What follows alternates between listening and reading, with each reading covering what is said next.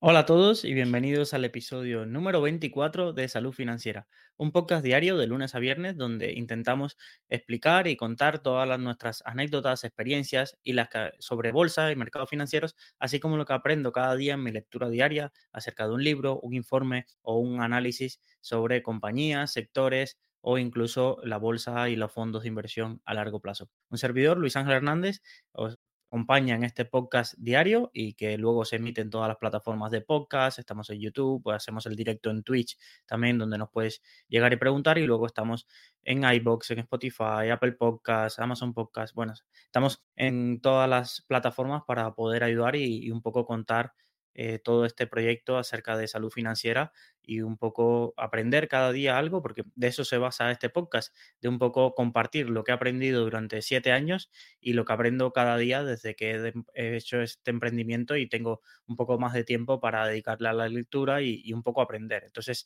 básicamente, si escuchas este podcast, espero que, también estés aprendiendo conmigo y que estés pudiendo explicar y, daros y transmitiros toda la, información que, que aprendo en el día a día y un poco en mis lecturas de bolsa. Este año uno de los principales retos que tengo es ese nivel 2 del SFA y, también ahí estoy leyendo mucho y aprendiendo cosas que luego te os transmitiré, ya, sea, ya os transmitiré, ya sea en vídeos cortos o en estos formatos más extendidos de podcast. Hoy tenemos un episodio bastante especial porque es uno de los episodios de esos que te sorprende, que te deja un poco la, miel en los labios acerca de conocer más acerca de la historia de quienes vamos a hablar hoy, porque daremos unas pinceladas bastante cercanas acerca de lo que hoy se conoce como la mafia de PayPal. Empezamos con la frase del día, que es uno de los integrantes de la mafia de PayPal, que dice así, el único objetivo de competir es derrotar a otros, mientras que el propósito de crear es encontrar algo nuevo y mejor.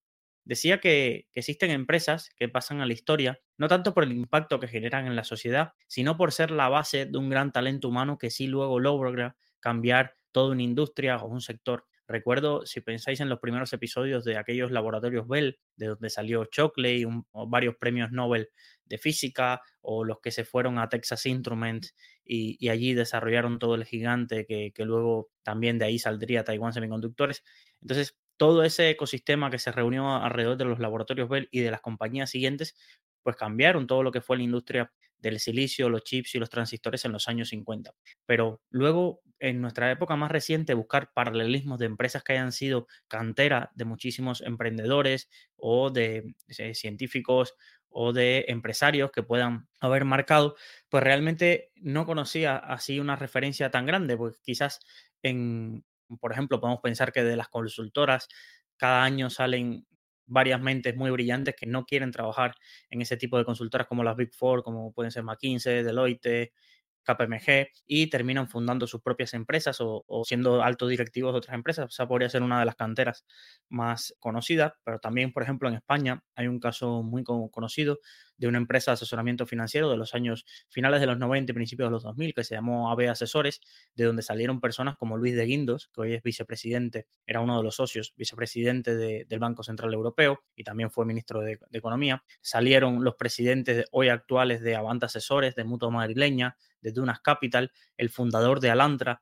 el presidente no ejecutivo de Bankinter, el presidente ATL Capital, los presidentes y gestores de Bayern Hall, y así podríamos seguir con la lista interminable y todos estos eran trabajadores que pertenecieron a una entidad que fue adquirida por Morgan Stanley y que luego cada una de estas personas abrió su camino y sus carreras individual, pero evidentemente en el mundo de las finanzas en España, sin AVE asesores, quizás no se entendería todo el ecosistema de gestoras, sociedades de valores y demás que, que existen, SICAPs, que existen hoy en día. Pues pensemos esto, en Silicon Valley en los años 2000, PayPal se convirtió en esta cantera que fue el, lugar de encuentro de, muchísimo talento y de muchísimos ingenieros, generalmente salido de, Stanford o de la Universidad de Illinois, que se reunió allí para crear un producto disruptivo. Recordar el episodio anterior, toda esta idea de lanzar casi el primer neobanco que facilitaría todos los trámites, que haría que se redujeran los plazos de todos los plazos de las transferencias, de las, de las transacciones, incluso estaba montado un poco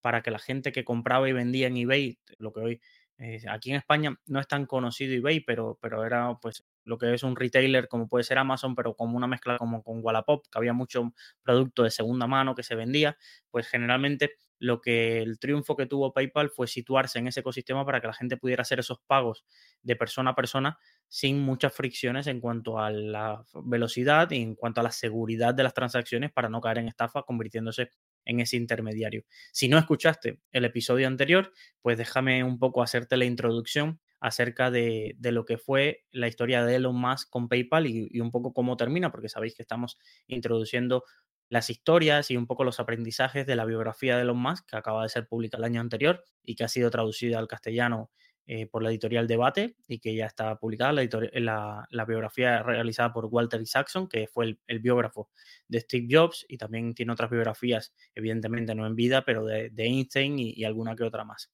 ¿Vale? Pues entonces, vamos a contar qué pasa cuando se deciden fusionar X.com y PayPal. Luego de esta fusión, pues Elon evidentemente se quedó al frente como director de tecnología, mientras que, por ejemplo, Peter Thiel un poco abandonó el día a día lo que era la compañía y sí se quedó Matt Bechin, se quedó al frente también junto con Elon Musk al frente de la compañía resultante. Elon introdujo un montón de cambios. Por ejemplo, se introdujo mejoras como unir al equipo de producto y a tecnología juntos. Esto era algo disruptivo dentro de lo que era Silicon Valley y las empresas que tenían cadenas donde cientos de kilómetros trabajaban los diseñadores de producto y luego los responsables de, la cadena de montaje estaban a otros cientos de kilómetros. Entonces los sentó a trabajar juntos y esto es algo que marca, por ejemplo, toda la experiencia de Tesla, toda la experiencia de SpaceX, es que todos los equipos trabajaban juntos en un mismo espacio para que no hubiera, hubiesen esas fricciones de desconocimiento del trabajo del otro o de en qué punto está cada situación de la cadena de montaje. Introdujeron también pues todo el sistema de onboarding dentro de PayPal, reduciendo un montón de fricciones y, limitando, por ejemplo, decían que antes para darte de alta en un banco tradicional norteamericano se necesitaban más de 20 pasos y varios días. Ellos consiguieron reducir el, proceso a, horas y a unos pocos campos. También dando la clave de convertir el mail, el, correo electrónico, ahora ya lo hemos asumido, pero estamos hablando del año 2000, finales del 9, convertir el correo electrónico como la huella digital para poder loguearte, para poder realizar pagos a través de PayPal y, un poco y recibirlos también. Y esta fue una de las claves. Un poco, como sabéis la historia de, de los Max, y si no, ya os la, os la cuento yo, esto generó enseguida fricciones. ¿Fricciones por qué? Porque Elon tenía una visión muy radical de lo que quería hacer con PayPal y era convertir una aplicación que fuera el centro de todas las finanzas personales de del individuo, del usuario, del cliente que estaban haciendo. Pero había otra corriente dentro de PayPal de trabajadores y fundadores que lo que veían era que su oportunidad estaba en convertirse y facilitarle el crecimiento a todas las personas que estaban negociando a través de eBay y a través de las plataformas que estaban haciendo. Entonces pensaban que más que avanzar en producto propio, lo que deberían hacer era atacar esos pain de donde ya estaban ganando dinero, donde conseguían captar usuarios y un poco centrarse en eso en vez de las ambiciones tan grandes de que tenía Elon con, esta empresa.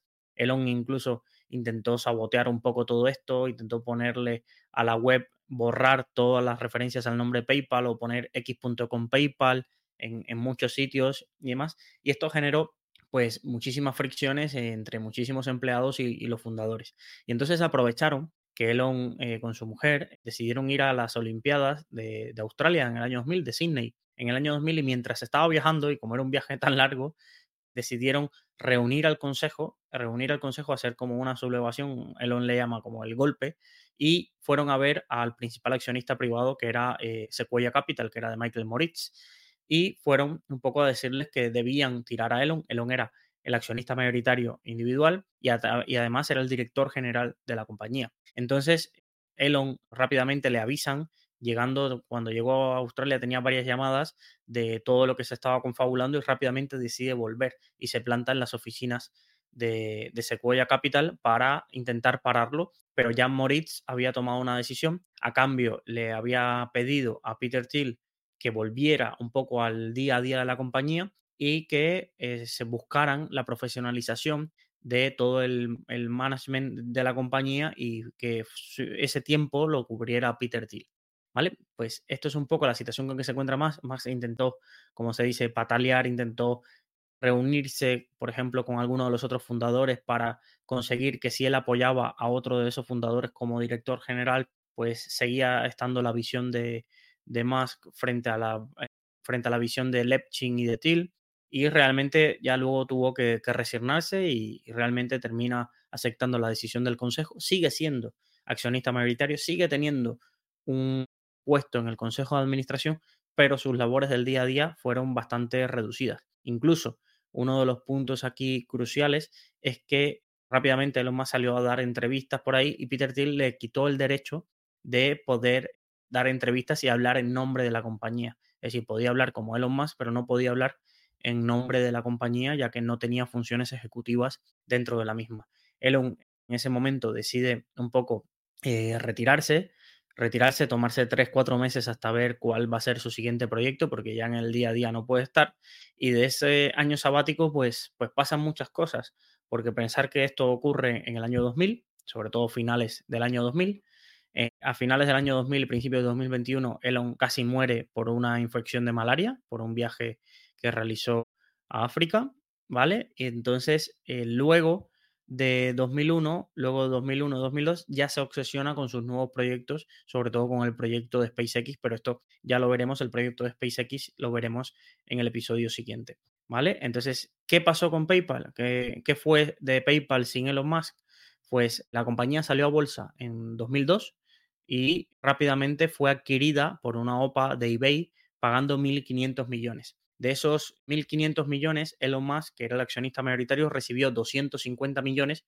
Recordar que Elon Musk había eh, recibido 22 millones por la venta de Zip2, que fue la primera compañía que, creó. De esos 22 millones, invirtió 14 en, en, PayPal para fundar PayPal y contratar los primeros en X.com, perdón, invirtió 14 millones en X.com, que luego se fusionó con PayPal, él se quedó con un porcentaje importante de, PayPal y entonces cuando se vende adquiere 250 millones, que ese sí es el origen de la fortuna grande de Elon Musk y la que luego logra invertir y le permitió invertir en dos proyectos a la vez como sería Tesla y sería SpaceX.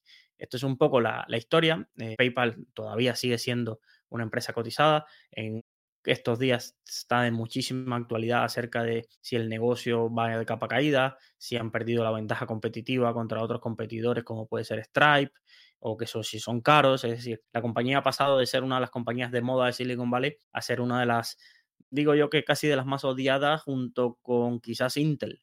Es de las que, de las viejas glorias que, que quizás ahora han pasado de moda y, ya no, no, son tan fancies eh, para los inversores en tecnología, pero la empresa sigue, sigue estando cotizada y, realmente sigue haciendo su función.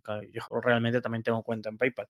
Bueno, pues aquí un poco de la historia, pero de esto no iba el episodio. El episodio iba acerca de lo que se conoce como la mafia de PayPal. ¿Y de dónde sale este nombre? No, no es un nombre peyorativo, a pesar de, de que utilice este nombre. A veces se le oye también como la banda de PayPal. Es el grupo de empleados que estuvo ahí en PayPal en sus inicios, sobre todo en el periodo de 1999 hasta 2002, y que luego con la compra de eBay, de eBay realmente dicen que pasó un momento donde la cultura corporativa de lo que era un gigante como eBay no, no casaba con, las ganas de, eh, de, emprendimiento y de arriesgar que tenían todos los, los, los trabajadores de, de, PayPal. Entonces, todos estos trabajadores se fueron, fueron saliendo, casi de los 50 trabajadores iniciales de PayPal, luego de 2002 casi no quedó ninguno, y de esos trabajadores que salieron de PayPal, realmente es la cantera de lo, de lo, que se creó Silicon Valley y vamos a ver por qué. Hay una foto de un reportaje que hizo la revista Fortune en 2007 que tituló así, pues le puso La mafia de PayPal y donde aparecen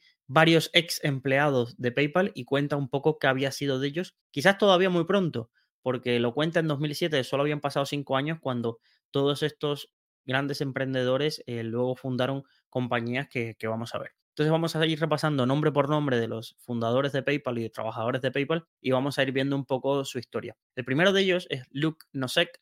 Así fue, nació en Polonia en el 75 y emigró a Estados Unidos cuando era un niño. Se graduó en la Universidad de Illinois. Aquí está muy claro, hay dos orígenes muy claros, la Universidad de Illinois y la Universidad de Stanford en casi todos los trabajadores de, de PayPal. Y trabajó, fue después de, mudarse a Silicon Valley, empezó a trabajar en PayPal. Luego de PayPal, cuando se vende PayPal, funda la firma de capital riesgo Founder Funds, que este es muy importante porque sería fundada con otros dos de los fundadores de, esta banda de, PayPal, que serían Peter Thiel, que para mí es el más exitoso de todos los eh, trabajadores de PayPal, y Ken Howery, que es el que vamos a ver siguientes. ¿Por qué es famoso este fondo? Este fondo de capital riesgo, porque invirtieron en empresas como también como SpaceX, vinieron al rescate de SpaceX cuando Elon Musk luego lo necesitó, y fueron de los primeros inversores en Airbnb, en Lyft, es decir, se han convertido, ese fondo se ha convertido en uno de los referentes de las empresas tecnológicas cuando han ido a buscar y además han tenido muy buen ojo. Estas son solo unas tres, podéis buscar historial de inversiones del Founder Funds y realmente es impresionante la calidad de empresas en las que, en las que han invertido. También tenemos a Ken Howery, que luego de PayPal se fue al, al Founder Fund, nació en Oklahoma, estudió en Stanford, allí conoció a Nosek y a Peter Thiel, fundaron PayPal en el 98 y luego de la venta se unió a Founder Fund.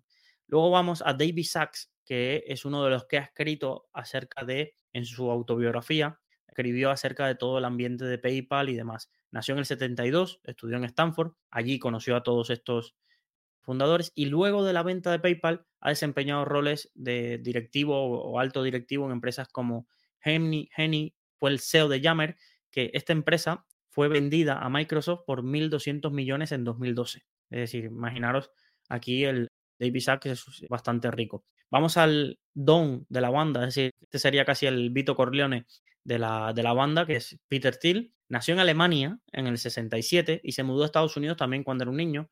Estudió en Stanford, cofundó PayPal. Luego de la venta de PayPal, fundó varios fondos de, capital riesgo y ha sido lo más conocido que tiene es que uno de sus fondos invirtió el 10% por 500 mil dólares. Fue el primer inversor privado que tuvo Facebook. ¿Vale? Luego, esos 500 mil dólares en la IPO en 2012 y luego el periodo de no de lockup, que esto lo explicamos, de que es un periodo que cuando una acción sale a la bolsa, los principales accionistas tienen un periodo en que no pueden vender.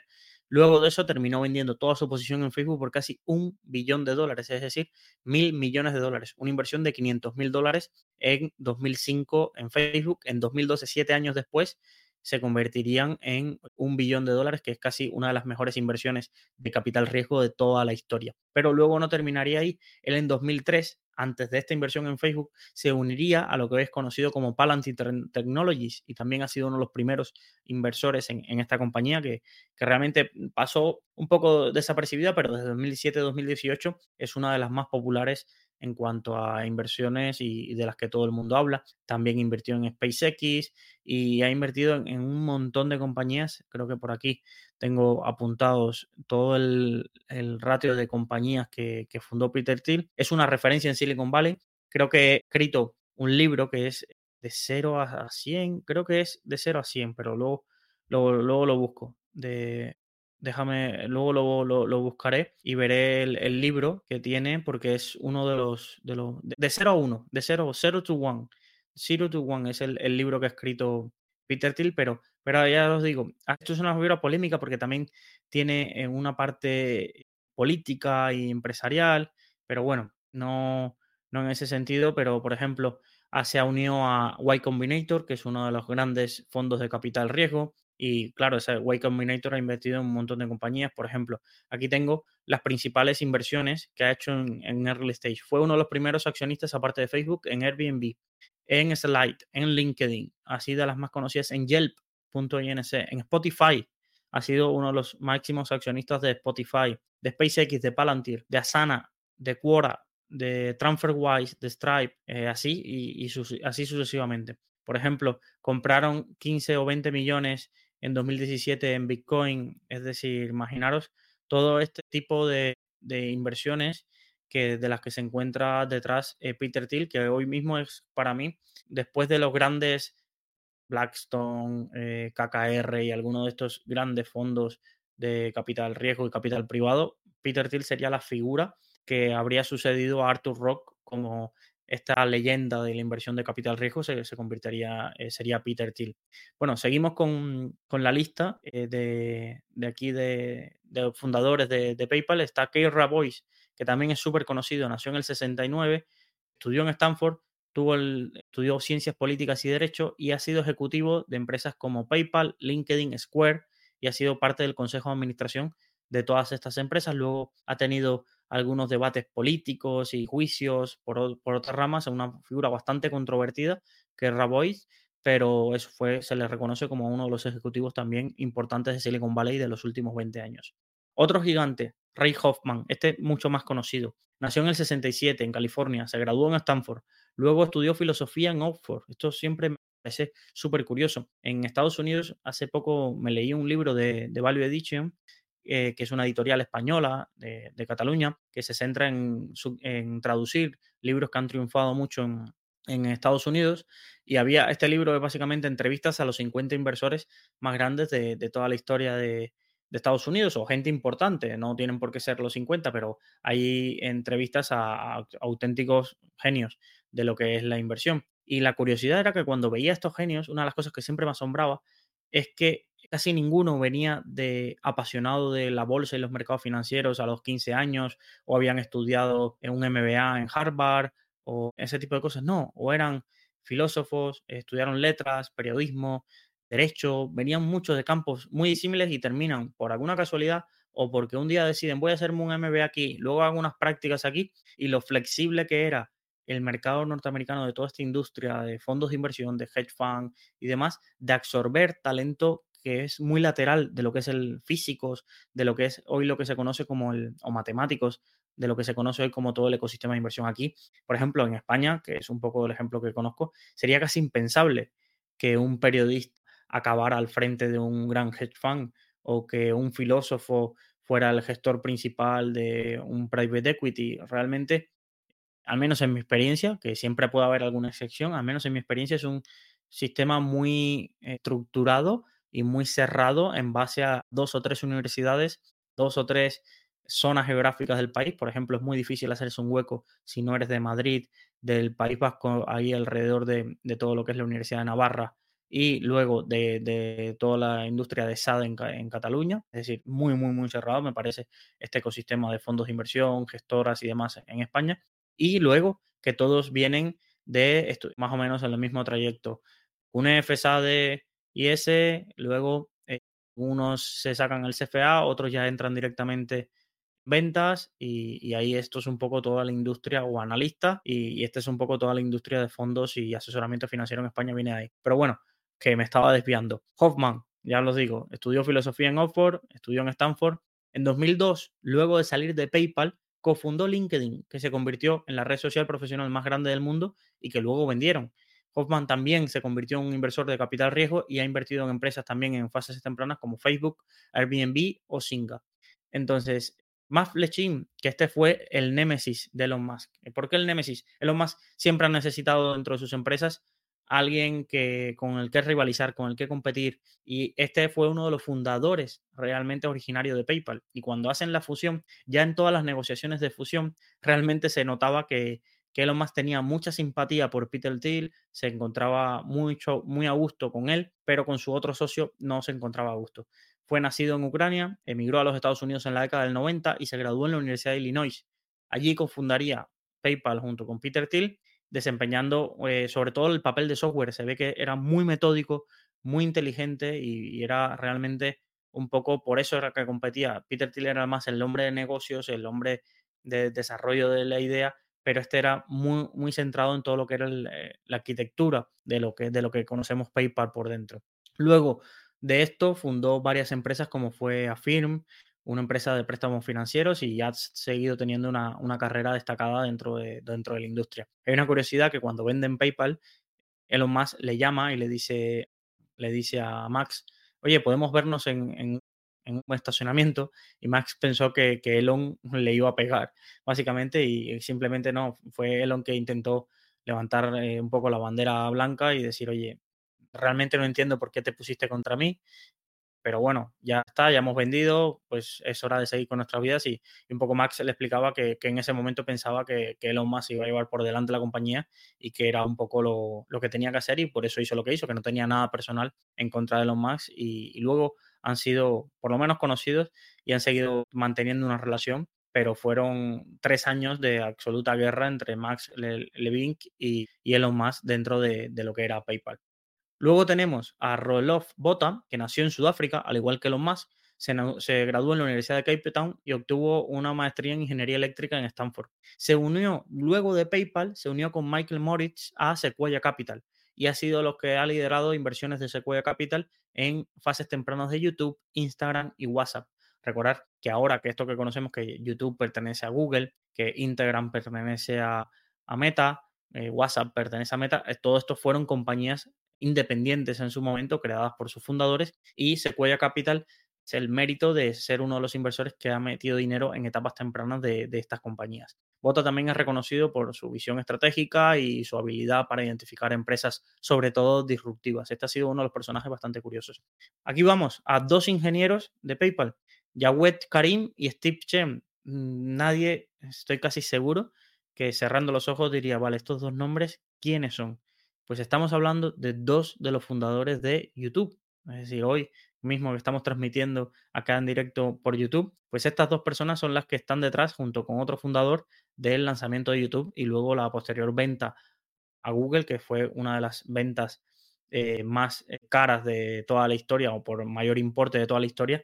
Y hoy es curioso porque Google gana con YouTube, creo que el otro día lo leía, en determinado periodo de días gana lo mismo, que ingresa al menos lo mismo que lo que pagó por YouTube en su momento hace, hace unos cuantos años. Pues bueno, Karim nació en 1979 en Alemania Oriental, pero se mudó a Estados Unidos siendo joven. También estudiaría en la Universidad de Illinois, donde conoció a Charles Hurley y a Steve Chen, con los que fundaría YouTube. Ese es conocido, Karim, por ser el primer vídeo de subido a YouTube, que si en algún trivial os sale, siempre el primer vídeo de YouTube fue subido por Karim y se llamaba Me at the Zoo, que mostraba a Karim en el zoológico de San Diego. Luego de YouTube, la venta de YouTube continuó siendo sus estudios en informática y trabajó en varias empresas de tecnología. Esto es curioso porque vendió la empresa pero siguió vinculado al sector.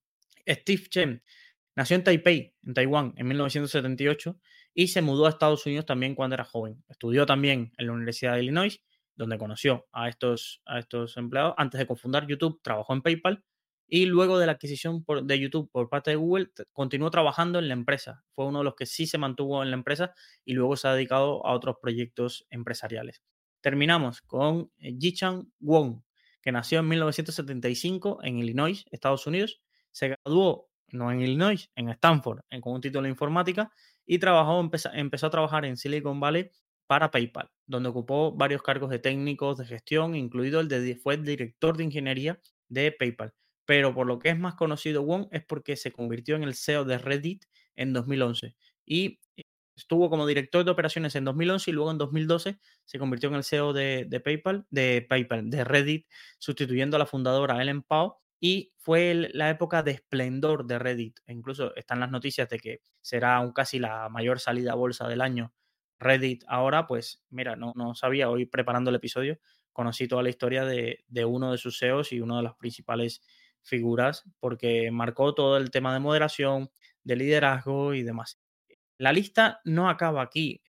Os, invito a entrar a la Wikipedia y os dejaré un enlace también en la newsletter de hoy para que veáis toda la lista de empleados dentro de, PayPal que eh, fundaron o fueron miembros de alguna compañía importante dentro de Silicon Valley. E incluso se han hecho estudios y hay, hay un libro que se basa sobre todo en toda esta en todo este ecosistema alrededor de PayPal que se llama Once You're Lucky, Twice You're Good.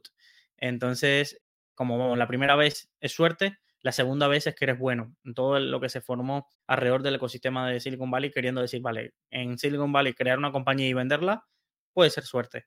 Si creas dos y triunfas, es que realmente eres bueno. Y es un libro de Sarah Lacey que, que está enfocado en todo el renacimiento de Silicon Valley y el crecimiento de la web 2.0 en esos primeros años de los 2000 alrededor del fenómeno PayPal. Entonces os recomiendo ahí, es un poco, junto con la biografía, es un poco han sido las fuentes para documentarme acerca de, la vida y la carrera de, estos emprendedores relacionados con PayPal.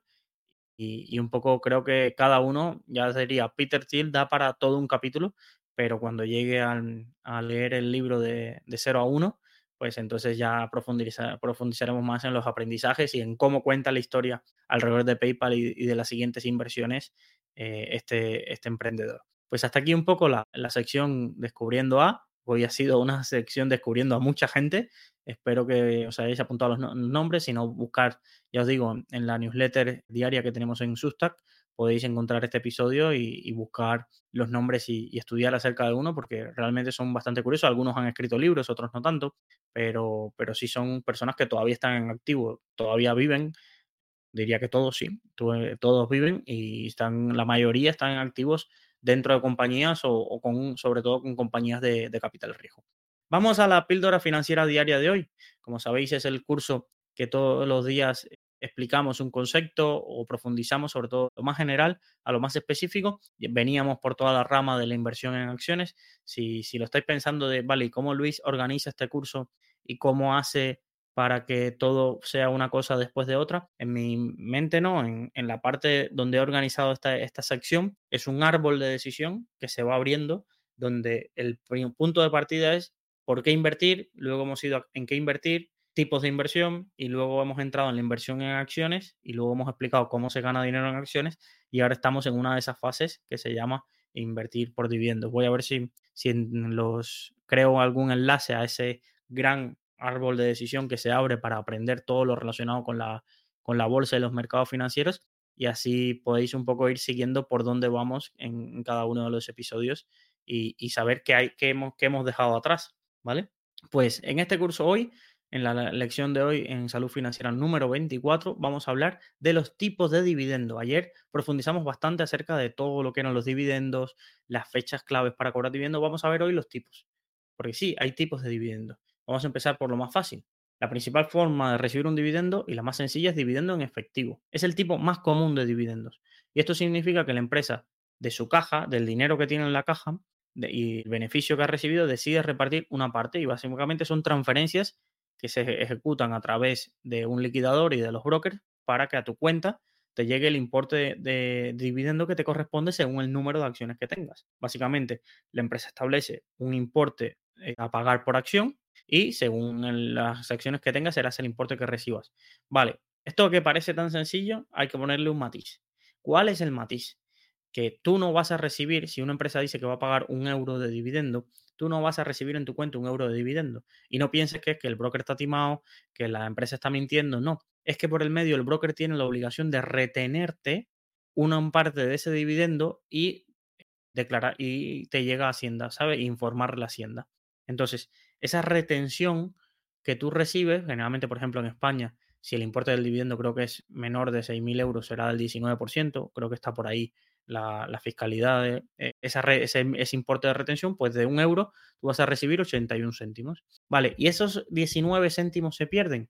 No, esos 19 céntimos son cuando tú hagas la declaración de la renta, luego vas a tener que incluir el importe recibido y el importe retenido y ahí se hace un poco la liquidación y a veces te saldrá a pagar o a veces a devolver, pero es ahí donde se recuperan la declaración de la renta esos importes de la retención. ¿Qué pasa? Que esto entraremos más en profundidad, pero hay países que retienen muchísimo. No retienen ese 10, 15%, 19%, sino que llegan a retener hasta el 30%.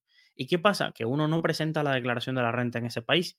Entonces tienes que hacer todo un procedimiento para recuperar esa diferencia y evitar la doble imposición. La doble imposición es que en, Suiza te retengan y aquí en la Hacienda te pida declarar un dinero que tú no has recibido. Imaginaros, yo recibo un dividendo de un euro de Suiza. Pero Suiza solo me paga, esa compañía suiza solo me paga 70 céntimos porque el 30 céntimos lo ha retenido la Hacienda Suiza. Pero claro, yo le tengo que declarar a Hacienda Española que yo he recibido un euro porque es el importe bruto, porque era lo que me, había tocado viviendo, pero yo no he visto esos 30 céntimos. Y entonces Hacienda me va a reclamar su 19%. Entonces estoy pagando por algo que no he recibido. Entonces, para evitar esa doble imposición sobre un mismo dividendo, pues hay trámites burocráticos para solicitar la devolución de esas cantidades que te retiene el país de origen y recuperarlos. Hay países que no ponen ninguna retención. Creo recordar que las acciones de Reino Unido, algún tipo de acciones de Reino Unido, no cobran ninguna retención, pero por otro lado tienes acciones suizas que cobran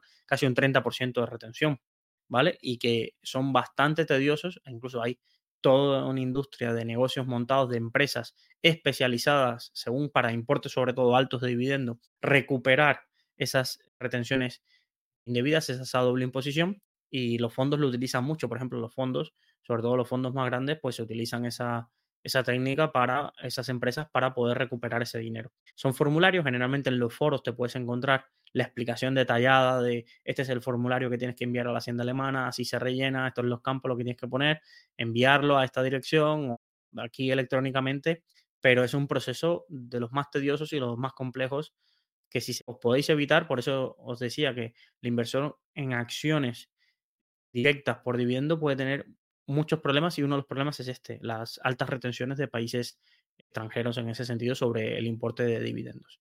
Vale, entonces recordad que muy pocas veces os va a llegar la misma cantidad que la empresa pagó de dividendo con lo que vas a, a recibir tú. Luego, esto es en efectivo, pero luego, ¿qué otro tipo de dividendo tenemos? El dividendo que la empresa decide pagar acciones. ¿Y por qué la empresa decide pagar con acciones?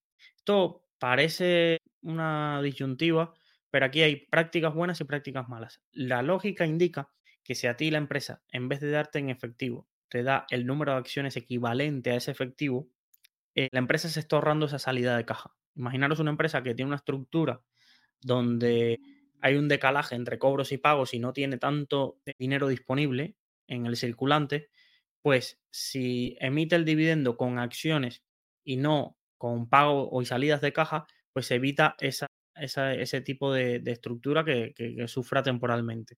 Vale, pero lo que debe hacer bien esta empresa luego es el dividendo, el número de, el, o el importe total que repartió como dividendo, luego debería amortizar esas acciones, las acciones que tengan autocartera y demás, porque pensar que una compañía puede comprar sus propias acciones, que es lo que se llama la autocartera. Entonces, esto funciona así. Yo creo 100 acciones, ¿vale? O reparto dividendo 100 acciones y luego lo que debería hacer es yo mismo comprar esa, esa misma empresa, comprar 100 acciones al mercado y amortizarlas, es decir, destruirlas. Así, los accionistas seguirían haber, haber recibido el dividendo, pero también siguen manteniendo la misma proporción del capital sobre la, empresa. ¿Qué es lo que pasa? Que cuál es la praxis mala que se ha hecho muchísimo en España y que, eh, vamos, es coger un dinero, tomar por tontos a los accionistas, es decir, no, el dividendo va a ser en acciones, pero yo lo que voy a hacer es hacer una ampliación de capital y con esas acciones la paso. Entonces, básicamente te están pagando tu dividendo, pero cada vez, cada año, tú vas a cobrar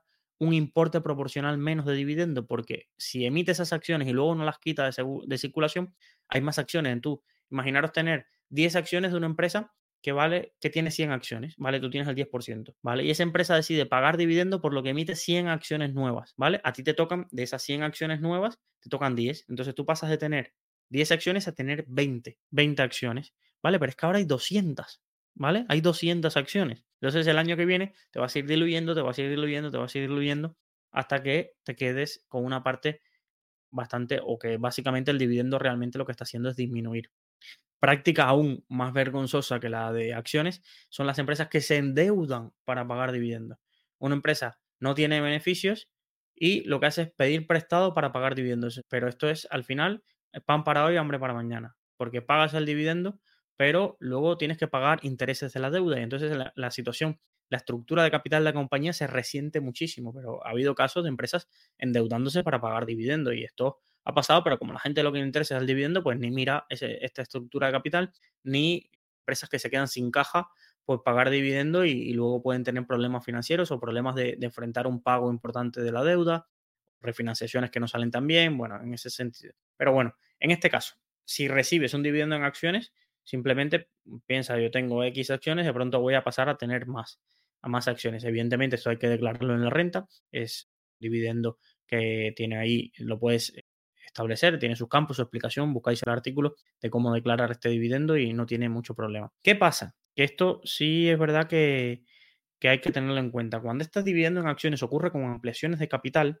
generalmente lo que suele pasar es que te dan unos derechos de suscripción para esa emisión de nuevas acciones, ¿vale? Y vamos a intentar explicar esto. Imaginaros que decir, vale, cada, cada acción que tú tengas te va a dar derecho a 10 derechos de suscripción. Y esos 10 derechos de suscripción mm, durante el periodo que esté la ampliación de capital abierta para hacer el pago de dividendo van a estar negociándose. ¿Y qué suele pasar? Que la gente, en vez de esperar, quiere cobrar el dividendo ya, va haciendo comparativa entre lo que multiplica el precio al que se está negociando los derechos de suscripción con el importe en efectivo que les correspondería o el importe que supondría si ese dinero se recibiera en acciones al finalizar el plazo. Y ha pasado algunas veces que se crean ineficiencias donde ese importe de los derechos de suscripción, pues el derecho de suscripción aumenta mucho valor o a veces hasta disminuye el valor. Entonces ahí hay un mercado secundario de negociación de derechos de suscripción. Entonces lo que vas a ver en tu broker, sobre todo en esta parte de la píldora financiera es para gente que está empezando, lo que vas a ver en tu broker es que tú vas a tener como si fueras dos acciones de, imagina, voy a inventármelo, Santander, ¿vale? Vas a tener tu, tu importe de Santander que estás negociando y arriba vas a tener otro importe u otra posición, como si fuera otra posición, porque además los derechos de suscripción tienen un easing específico donde tienes su negociación diaria también esos derechos de suscripción y tú tienes que pues, hacer tus cálculos, hacer tu fórmula y ver eh, a qué precio se están negociando los derechos de suscripción y generalmente pues tomar la decisión si esperas a que acabe el plazo y se convierta en acciones o no. Punto importante también, hay muchas empresas que dan la opción de combinarlo, de decirte, oye, nosotros vamos a repartir quien las quiera en acciones, quien lo quiera en efectivo. Entonces, generalmente, ¿qué consiguen con esto? Que como por el, defecto, si tú no dices nada, que es lo que le pasa a la mayoría de la gente que ni se entera de que está ese periodo de, esa ventana de oportunidad abierta, como ni se entera, lo que hace es, por defecto te tocan acciones. Entonces, ¿qué pasa? Que imaginaros, creo que había una estadística que más del 70% de las personas escogían acciones, ¿vale? Recibir esas acciones. Entonces, ¿qué pasa?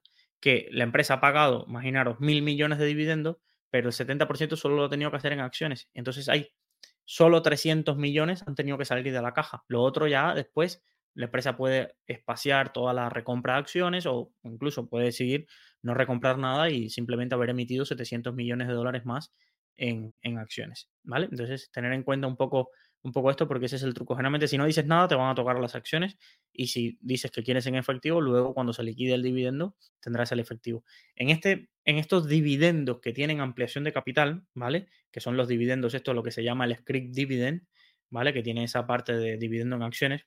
Es importante eh, entender que las fechas estas que os expliqué en el episodio anterior de ex-date, payment date, el último día, eh, last trading date, no funcionan así Existe el last trading day, existe el state, pero son plazos mucho más grandes, generalmente de unos 15 días. Entonces, cuando entréis a, una web que veáis que el dividendo empieza el 1 de, abril y acaba el 15 de abril el periodo, pues ya sabéis que estáis ante un script dividend, ¿vale? Y no que estáis ante un, un, dividendo normal y corriente, ¿vale? Luego, otro tipo de dividendos que quería explicar, los dividendos extraordinarios. ¿Vale? Estos son pagos únicos que generalmente ocurren cuando una empresa pues acumula mucho capital. Puede ser porque ha vendido un activo, imaginaros, una empresa, Elegnor ahora, imaginaros, ha vendido, Elegnor cotiza 1.800 millones, casi 2.000 millones, y ha vendido un activo por el cual ha entrado en caja 1.500 millones y no tiene ningún proyecto que hacer con esos 1.500 millones, pues decide que 1.000 los va a repartir con un dividendo extraordinario.